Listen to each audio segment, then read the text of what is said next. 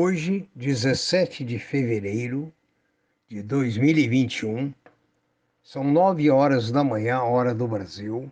Aqui quem vos fala é o professor Aécio Flávio Lemos, para traçar alguns comentários sobre as probabilidades e eventualidades do mercado nesta data. É preciso mais uma vez lembrar que a Bolsa de Valores não existe. O que existe são as bolsas de valores porque hoje, com o sistema de comunicação, o mundo funciona como uma só unidade, refletindo os fatos lá de fora aqui dentro e daqui de dentro lá fora. Por outro lado, a bolsa é uma inconstância de valores, de acontecimentos e procedimentos à medida que qualquer pregão desenvolve em qualquer parte do mundo. Ou seja, a gente fala sobre probabilidade. O mercado, pois, não é do Brasil.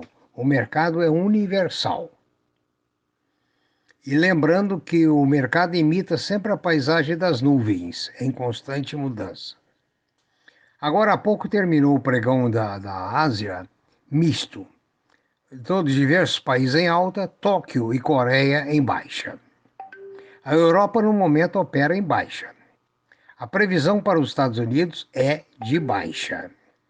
É preciso lembrar que os Estados Unidos está enfrentando um problema muito sério climático. Nós falamos já anteriormente que os problemas podem ser econômicos, financeiros, políticos e climáticos. A neve nos Estados Unidos está prejudicando seriamente a economia. Algumas a, elétricas a gás, elétricas é, a óleo, a carvão, estão parando por falta de comunicação rodoviária por falta de, por excesso de neve e por excesso de demanda. Todo mundo em casa, a demanda é muito maior, especialmente no caso é, do Texas, que é um país, é um estado quente e hoje vem batendo recorde de neve. Então é, digamos assim, atrapalha muito a economia, em consequência do mundo, porque o petróleo está subindo em função dessas tempestades.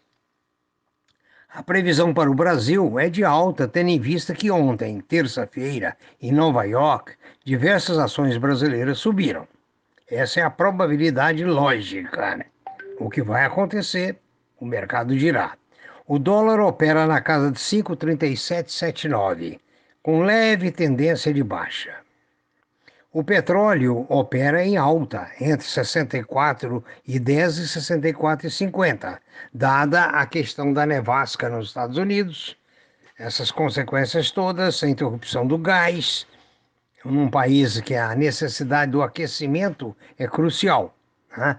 Dizem as reportagens que algumas casas sem a energia, o pessoal está se refugiando nos carros para poder ligar o aquecimento. O ouro no momento é negociado a 1,787.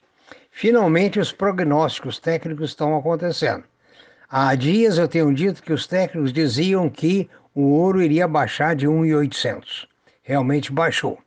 Por que baixou? Por causa da economia que caminha, dependendo do andamento das vacinas, caminha para a uma retomada do, da, do desenvolvimento da, econômico. O ouro ele sobe com a instabilidade política uh, no, no país ou no mundo. Os metais duros estão operando em baixa, exceto o alumínio. As commodities estão em situação mista. No Brasil, existe uma notícia muito ruim, que é a falta de vacina e o excesso de casos do Covid em Manaus, em Araraquara e em outros locais. Diversas prefeituras e diversos estados já pararam a vacinação, reservando o que existe ainda para a segunda dose, porque o esquema brasileiro não está funcionando. É uma pena. No mais, vamos é, sempre lembrar da tradição, necessidade do mercado, na análise de compra e de venda de uma ação. Na, ontem, Aliás, ontem não, esses dias ocorreu o IPO da CSN, a ação saiu a 8,50 e começará a ser negociada amanhã, quinta-feira. Vamos ver se para cima ou para baixo. As opiniões sobre a CSN variam demais. a, essa mineradora é dona da Casa da Pedra, ou Casa de Pedra, e detém ainda uma participação de 18% da ferrovia MRS. O, a faixa indicativa do valor ia até 11,35, só alcançou 8,50. É, essa, essa apropriação, essa venda, alivia o endividamento da CSN. Agora, a CSN é uma empresa que vai produzir, está produzindo minério de ferro, é fundamental para o desenvolvimento mundial, especialmente da China. Agora, vamos ver o custo, que realmente não sei se compete com a Vale ou não. No mais, tenha um bom dia, toda prudência, todo cuidado e lembre-se de examinar o EBITDA, conforme explicamos ontem aqui na nossa exposição. Tenham todos um bom dia, bons negócios e tudo de bom.